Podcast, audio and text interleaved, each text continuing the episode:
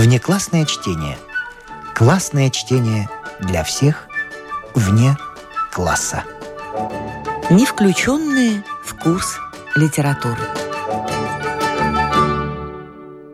Если вы слушаете нас на ваших любимых подкаст-платформах, ставьте нам, пожалуйста, оценки и оставляйте комментарии, где это возможно. Мы все читаем, нам очень интересно ваше мнение.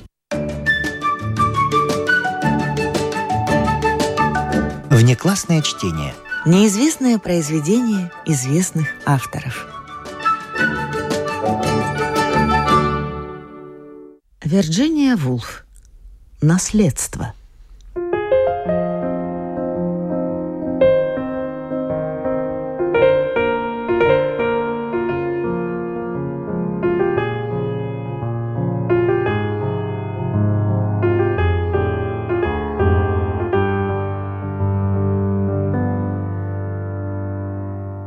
Дорогой Сесси Миллер, Гилберт Клендон взял в руки жемчужную брошь, лежавшую в кучке колец и брошек на столике в будуаре его жены, и прочел надпись на карточке. Дорогой Сесси Миллер, с любовью. Как это похоже на Анжелу. Дорогой Сесси Миллер, с любовью. Как это похоже на Анжелу. Не забыла даже Сесси Миллер — свою секретаршу. А все-таки странно это. Снова подумал Гилберт Клендон, что она оставила все в таком порядке, хоть маленький да подарок для каждой из своих подруг. Словно предчувствовала близкую смерть. Но ведь она была совершенно здорова в то утро, шесть недель назад, когда вышла из дому, а на Пикадилли ступила с тротуара на мостовую, и машина переехала ее. Он поджидал Сесси Миллер. Он попросил ее зайти, чувствуя, что, проработав у них столько лет, она имеет право на такой знак внимания.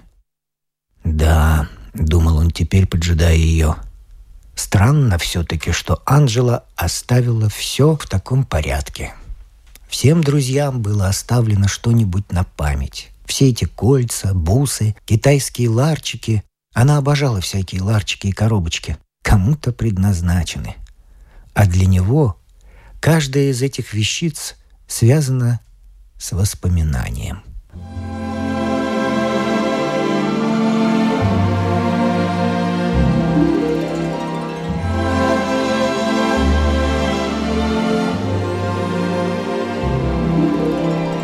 Вот это он сам ей подарил. А это эмалевый дельфин с глазами-рубинами привлекло ее внимание в каком-то переулке в Венеции – она так и накинулась на это сокровище, даже вскрикнула от восторга.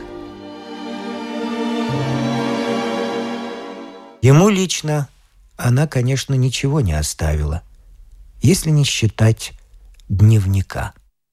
Пятнадцать томиков в зеленых софьяновых переплетах стояли у него за спиной на ее письменном столе. Все годы с тех пор, как они поженились, она вела дневник. Из-за этого дневника возникали некоторые из их редких даже не ссор, а размолвок. Когда, войдя в комнату, он заставал ее за этим занятием, она всегда захлопывала книжечку или накрывала ее ладонью.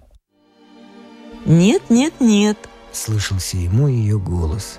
«После моей смерти, может быть». Вот и оставила ему дневник, как его долю наследства. Это было единственное, чем они не делились, когда она была жива. Но ему и в голову не приходило, что он переживет ее. Если бы она тогда хоть секунду подумала о том, что делает, она и сейчас была бы жива.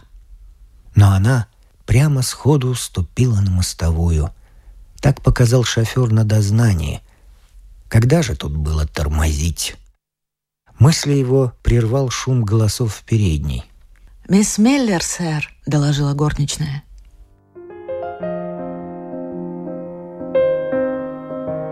Она вошла.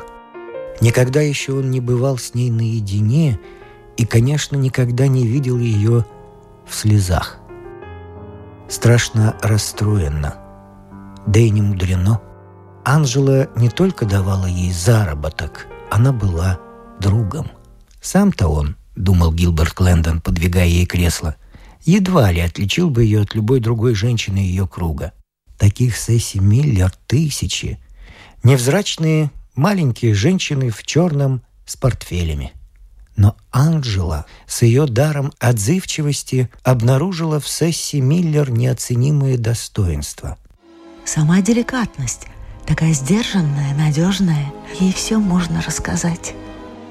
И так далее. Сначала мисс Миллер вообще не могла говорить. Сидела, прикладывая к глазам платок. Потом, сделав над собой усилие, сказала «Простите, мистер Клэндон, он что-то пробормотал. Разумеется, это так понятно. Он представляет себе, что значила для нее его жена. «Мне здесь было так хорошо», — сказала она, оглядывая комнату. Взгляд ее задержался на письменном столе у него за спиной. Здесь они вместе работали. Она и Анджела. Ведь Анджела, как жена видного политического деятеля, несла свою долю обязанностей. В его карьере она была ему главной помощницей. Сколько раз он их видел здесь вместе. Сесси за машинкой пишет письмо под ее диктовку. Ясно, что и мисс Миллер это сейчас вспоминает. Теперь остается только вручить ей брошку, завещанную его женой. Да, малоподходящий подарок. Наверное, лучше было бы оставить ей какую-то сумму денег или даже пишущую машинку. Но что поделаешь, Дорогой Сесси Меллер, с любовью. И, вручая ей брошь, он произнес коротенькую речь, которую заранее приготовил. «Он знает, — говорил он, — что она сумеет оценить этот подарок. Жена часто ее носила». И мисс Миллер, принимая брошь, ответила, словно тоже заранее подготовленными словами, что теперь это будет самое дорогое ее достояние. «Надо надеяться», — подумал он, — «что у нее есть какое-нибудь платье, на котором жемчужная брошь не будет выглядеть так нелепо. Сейчас на ней был черный костюм, можно сказать, форменная одежда женщин ее профессии. А потом вспомнил. Ой, конечно же, она в трауре. Она тоже пережила трагедию. Брат, в котором она души не чаяла, погиб всего за неделю или две до Анжелы кажется, в какой-то аварии. Забыл. Помнит только, что Анжела что-то ему говорила. Анжела с ее даром отзывчивости невероятно тогда разогорчилась. Сесси Миллер, между тем, поднялась. Уже надевает перчатки. Наверное, почувствовала, что лишнее. Но он не мог ее отпустить, не сказав нескольких слов о ее будущем. Каковы ее планы? Может он ей чем-нибудь помочь? Она задумчиво смотрела на стол, на машинку, за которой провела столько часов, на дневник. И, погрузившись в воспоминания об Анджеле, не сразу ответила на последний вопрос, как будто не поняла. Он повторил. «Каковы ваши планы, мисс Миллер?» «Планы? О, все в порядке, мистер Клендон», — воскликнула она. «А прошу вас обо мне, не беспокойтесь». Из ее слов он заключил, что в финансовой поддержке она не нуждается. Лучше было бы, сообразил он, такое предложение изложить в письме. Теперь он мог только сказать, пожимая ей руку. «Помните, мисс Миллер, если я хоть чем-нибудь могу вам быть полезен, я с удовольствием». И открыл дверь. На секунду она задержалась, словно что-то вдруг вспомнив. «Мистер Клендон», — сказала она, впервые взглянув ему прямо в глаза. И впервые его поразило ее выражение глаз сочувственное, но и пытливое. «Если когда-нибудь, — продолжала она, — а теперь или позже я смогу чем-нибудь быть вам полезна, помните, ради вашей жены я всегда, с радостью». И с этим ушла. Ее слова и прощальный взгляд удивили его, словно она думала или надеялась, что окажется ему нужна. Он вернулся в комнату и тут у него мелькнула забавная, пожалуй, даже фантастическая мысль. Неужели все эти годы, когда он едва замечал ее, она, как пишут в романах, питала к нему тайную страсть. На ходу он поймал свое отражение в зеркале. За пятьдесят, но нельзя и признать, что по свидетельству зеркала он все еще весьма интересный мужчина. «Бедная Сесси Миллер», — произнес он с усмешкой. Чего бы он не дал, чтобы посмеяться этой шутки вместе с женой. Невольно рука его потянулась к ее дневнику. «Гилберт», — прочел он, открыв его на удачу. «Выглядел просто замечательно». Она словно ответила на его вопрос. Словно сказала, «Конечно, ты очень привлекателен, как мужчина». Конечно, Сесси Миллер тоже это чувствовала. Он стал читать дальше. Как я горжусь тем, что я его жена. А он всегда гордился тем, что он ее муж. Сколько раз, когда они обедали в гостях, он смотрел на нее через стол и говорил себе «Самая прелестная женщина в этом сборище». Он читал дальше. В тот первый год он баллотировался в парламент. Они вместе совершили поездку по его округу. Когда Гилберт сел, ему устроили овацию. Все встали с мест и стоя пели «Ведь он хороший малый». Я была просто сражена. Он это тоже помнил. Она сидела на эстраде рядом с ним. Он, как сейчас, видит ее глаза, обращенные на него, и в глазах слезы. А потом он перелистал несколько страниц. Они поехали в Венецию – Чудесный это был отпуск после выборов. Ели мороженое у Флориана. Он улыбнулся. Она была еще совсем ребенком. Любила мороженое. Гилберт так интересно рассказывал мне историю Венеции. Оказывается, Дожи. Так все и записала своим ученическим почерком – Путешествовать с Анжелой было наслаждением еще и потому, что она так жаждала, возможно, больше узнать.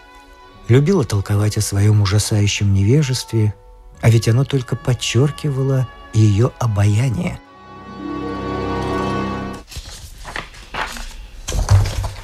Он открыл следующий томик. Они возвратились в Лондон. Мне так хотелось произвести хорошее впечатление. Я надела мое подвенечное платье. Да, рядом с ней за столом сидел тогда старый сэр Эдвард, и она прямо на глазах обворожила этого грозного старика, его шефа. Он читал быстро, воскрешая по ее отрывочным фразам сцену за сценой. Обедали в палате общин – на рауте у Лавгроузов. Леди Эл спросила меня, сознаю ли я, какая это ответственность быть женой Гилберта. А годы шли, и его все больше затягивала работа. Он взял со стола еще томик. Она, конечно, все чаще оставалась дома. Для нее, видимо, явилось серьезным горем, что у них не было детей – Как бы мне хотелось, чтобы у Гилберта был сын. Сам он почему-то никогда об этом особенно не жалел.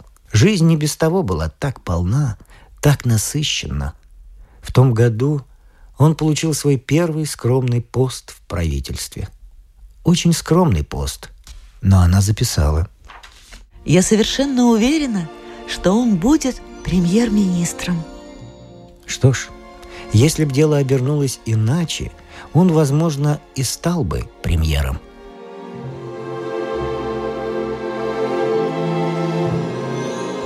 Он прервал чтение, задумавшись о том, что могло бы быть.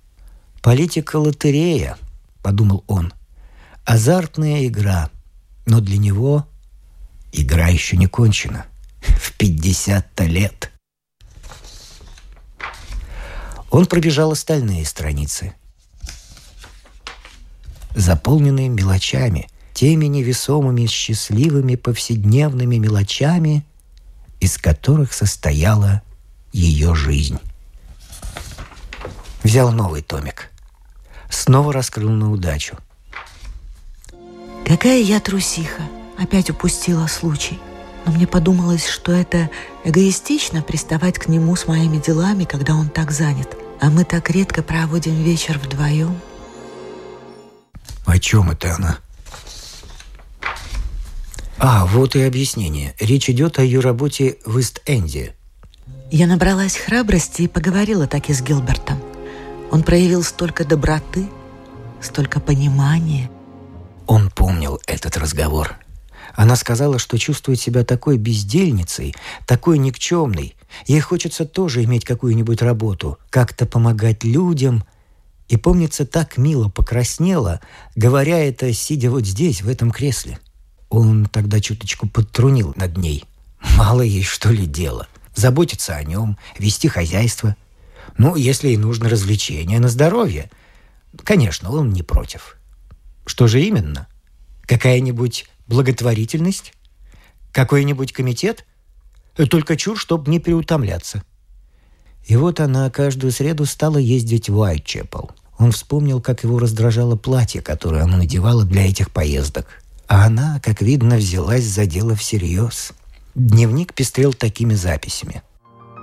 Побывала у миссис Джонс. У нее 10 человек детей. Муж лишился руки в результате несчастного случая. Сделала все возможное, чтобы устроить Лили на работу. Дальше, дальше. Его имя стало попадаться реже. Читать стало не так интересно – Некоторые записи были совсем непонятны. Например, «Поспорили с Б.М. о социализме». Кто это? Б.М. Инициалы ничего ему не подсказывали. Видимо, какая-то женщина, с которой они вместе заседали в каком-нибудь комитете. БМ неистово ругает правящие классы. С собрания возвращалась с БМ и пыталась переубедить его. Но он такой узколобый. Значит, БМ Мужчина? Не иначе, как из этих интеллигентов, как они себя называют. Анжела всегда говорила, что они неистовые и узколобые. Она, оказывается, даже пригласила его в гости? К обеду был БМ. Он поздоровался с Минни за руку. Этот восклицательный знак добавил новый штрих к портрету, который уже начал складываться у него в уме. Б.М., как видно, не привык иметь дело с горничными. Он поздоровался с Минни за руку. Надо полагать, он из тех прирученных рабочих, что разглагольствуют о своих взглядах в светских гостиных. Гилберт знал этот тип и не симпатизировал ему. Вот он опять. Была с Б.М. в Тауэре. Он сказал, что революция неизбежна. Сказал, что все мы живем в выдуманном мире. Да, да, да, вот такие истины этот БМ и должен был изрекать. Гилберт словно слышал его голос. Он и видел его совершенно отчетливо. Неотесанный субъект с лохматой бородой в красном галстуке и твидовом костюме. Сам-то, небось, работал спустя рукава. Не может быть, чтобы Анжела не раскусила его. Он читал дальше – БМ очень нехорошо отозвался о... Имя было старательно зачеркнуто. Я ему сказала, что не желаю больше слушать ругани по адресу... Имя опять не прочесть. Неужели это было его собственное имя? Неужели поэтому Анжела поспешила прикрыть рукой страницу, когда он вошел? При этой мысли его неприязнь к БМ возросла. Имел наглость обсуждать его здесь, в этой комнате – а почему Анжела ему не сказала? Утаила от него такую вещь, а ведь всегда была до предела искренней. Он стал листать страницы, выискивая все упоминания об БМ. БМ рассказал мне о своем детстве. Его мать ходила на паденную работу. Как подумаю об этом, просто нет сил жить в такой роскоши. Три гинеи за одну шляпу. Лучше бы она поговорила об этом с ним, а не забивала свою бедную головку вопросами, явно недоступными ее пониманию. Он давал ей читать книги. Карл Маркс. «Грядущая революция». Инициалы БМ. БМ БМ, БМ. Так и мелькали перед глазами. Но почему ни разу нет полного имени? В этом было что-то неофициальное, интимное, совсем не свойственное Анжеле. Что, она и в лицо называла его БМ? Дальше. БМ явился неожиданно, после обеда. К счастью, я была одна. Это записано всего год назад. К счастью. Почему к счастью? Я была одна. А сам он где был в тот вечер? Он проверил дату по книжке, куда записывал деловые свидания и встречи. В тот вечер был званый обед у лорда-мэра, а Б.М. и Анджела провели этот вечер вдвоем. Он попытался восстановить все в памяти. Когда он вернулся, ждала она его или легла спать. А как выглядела комната, как всегда? Были на столе бокалы или нет? Были стулья сдвинуты или не были? — Ничего не запомнилось. Решительно ничего, кроме речи, которую он сам произнес на обеде у лорд-мэра. Ситуация становилась все более необъяснимой. Его жена одна принимает у себя незнакомого ему мужчину. Может быть, разгадка в следующей книжке. Он схватил последний томик, тот, что остался не до конца заполненным, когда она умерла. Вот он опять. Будь он проклят.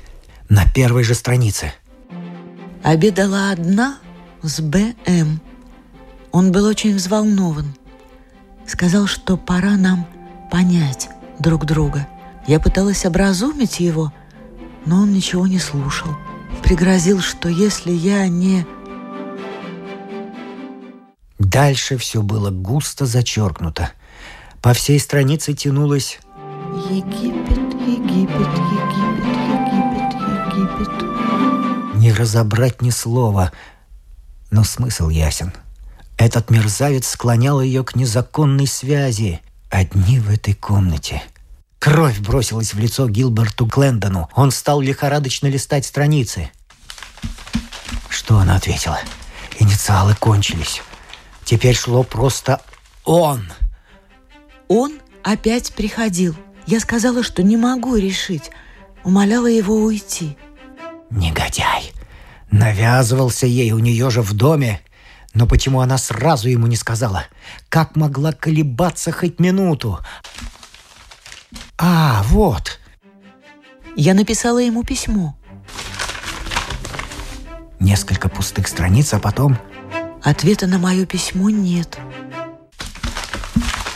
Опять пустые страницы, а потом... Он выполнил свою угрозу. А потом? Что было потом? Он листал страницу за страницей. Ничего. Но вот, накануне ее смерти еще одна запись. Хватит ли у меня мужества тоже это сделать?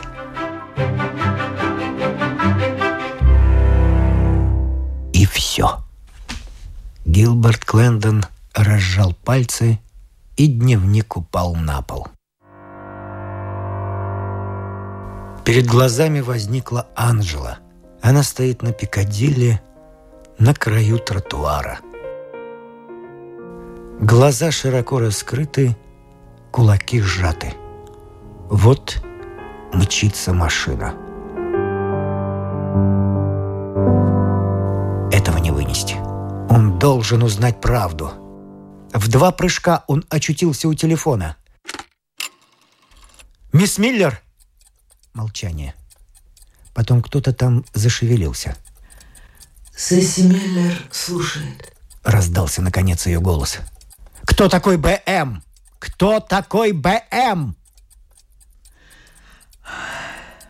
Он услышал, как на камине у нее громко тикают дешевые часы, потом глубокий вздох.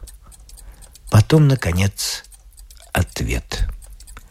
Это был мой брат.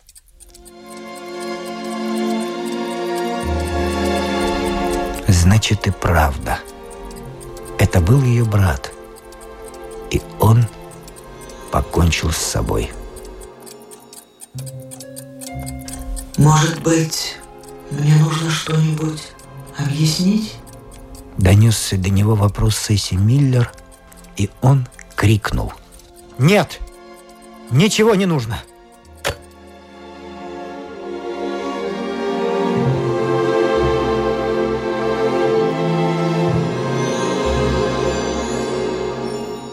Он получил свою долю наследства.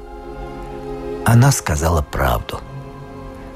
Она нарочно ступила на мостовую, чтобы соединиться со своим любовником. Ступила на мостовую, чтобы уйти от него.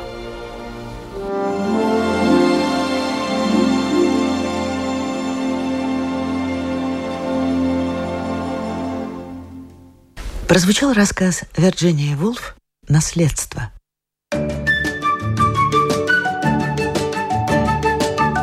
Внеклассное чтение.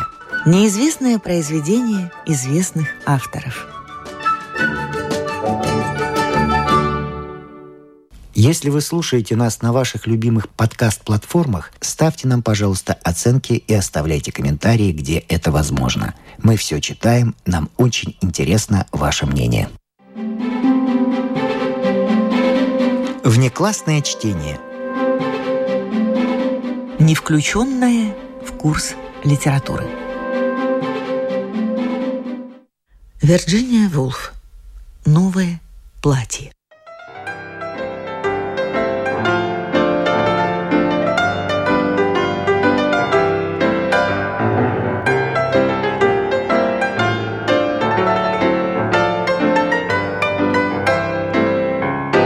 У Мейбл сразу же зародилось серьезное подозрение, что что-то не так, когда миссис Барнетт помогла ей разоблачиться, подала зеркало, стала перебирать щетки, привлекая ее внимание, между прочим, неспроста, к разным штучкам на туалетном столике для совершенствования прически, наряда, лица, и тем самым подозрение подтвердилось. Что-то не так, не совсем так. И оно укреплялось, пока она шла по лестнице и обратилась в уверенность, когда она поздоровалась с Кларисой Деллоуэй, прошла прямо в дальний угол гостиной, где висело зеркало, и глянула. Так и есть. Все не так. И тотчас мука, которую она вечно старалась скрыть, глубокая тоска, засевшая с детства, чувство, что она хуже всех, нашло на нее неумолимо, безжалостно, с остротой, которой она не могла одолеть, как бывало дома. Проснувшись ночью, она одолевала ее с помощью Вальтера Скотта и Борроу, ибо, о, все эти мужчины, о, разумеется, не станет гнаться за модой. Даже и пыжиться нечего. Мода – это линия, силуэт. Это 30 дней, не меньше.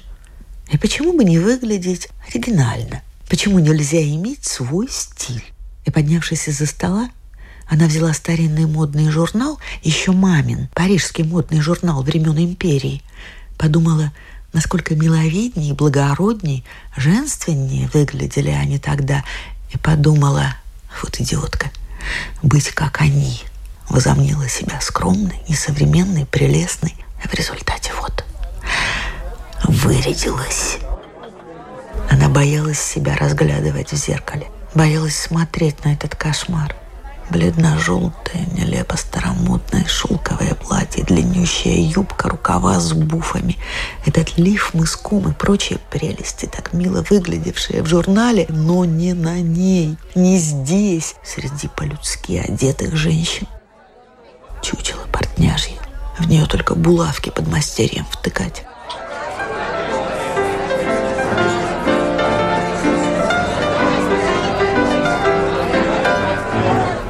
Милая, это очаровательно», — сказала Роза Шоу, озирая ее с ног до головы. И, конечно, чуть кривя саркастически губки. Сама-то Роза, естественно, была одета по последнему крику моды, точь-в-точь, точь, как все остальные. «Все мы, как мухи, бьемся, выкарабкиваясь из блюдца», — подумала Мэйбл и повторяла эту фразу, так осеняют себя крестом, так выражат, чтобы унять боль, сделать сносным смятение. Цитаты из Шекспира, строки из книг, читанных сто лет назад, всегда вдруг всплывали в минуты смятения, и она без конца повторяла их. «Как мухи, выкарабкиваясь из блюдца», — повторяла она. Только повторять, повторять, и если удастся воочию увидеть мух, она станет застылой, оцепенелой, немой и холодной. А вот мухи медленно выползают из блюдечка с молоком. У них слеплены крылышки. И она старалась, старалась, стоя у зеркала, слушая Розу Шоу, представить себе Розу Шоу, представить всех в виде мух, которые бьются из чего-то, вылезая. Нет, во что-то влезая. Жалкие ничтожные мухи. Но ничего у нее не получалось. Сама она была муха-мухой, а другие – стрекозы, бабочки, яркие насекомые. И они танцевали, кружили, порхали. И она, одна одинешенька, неуклюже выкарабкивалась из блюдца.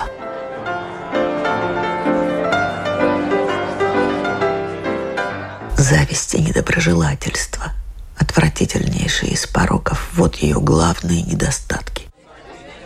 «Я как обтрепанная, жалкая, потертая старая муха», сказала она, зацепляя Роберта Хейдна этой бедной увечной фразой, только чтобы утвердиться, показать свою независимость, раскованность, непринужденность. И Роберт Хейден, разумеется, отвечал ей что-то учтивое, вполне неискреннее, и она тотчас раскусила его.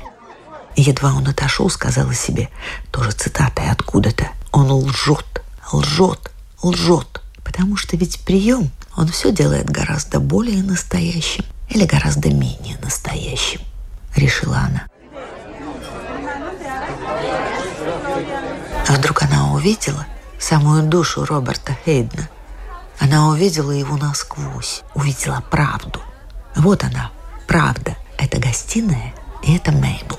А другая Мейбл – выдумка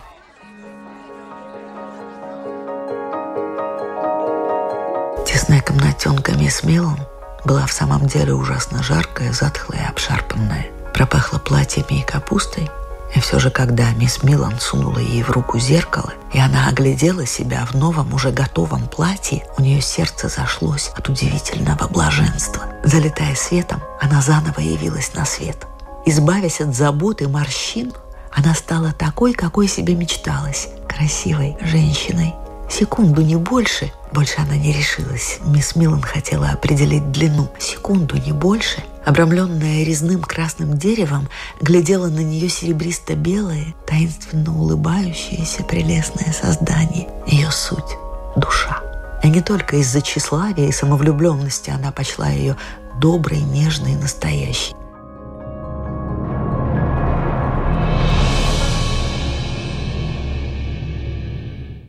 Продолжение следует.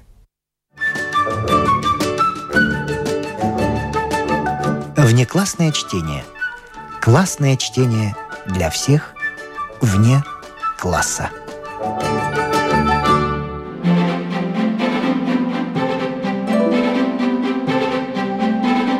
С вами прощаются актеры Наталья Щеглова и Вадим Гросман. Слушайте нас в Spotify, на платформах CastBox, Яндекс.Музыка, Apple Podcast и других. Самых маленьких слушателей мы приглашаем побывать в гостях у книжки – Подкаст Латвийского радио 4. А для тех, кого интересует наша женская роль в истории, в подкасте Латвийского радио 4 звучат истории на манжетах.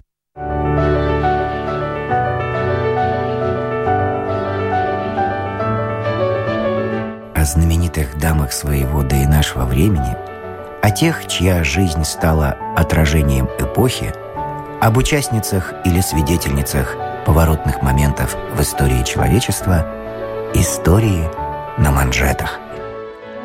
Этот и другие подкасты Латвийского радио 4 вы найдете в Spotify, а также на платформах CastBox, Яндекс.Музыка, Apple Podcast и других –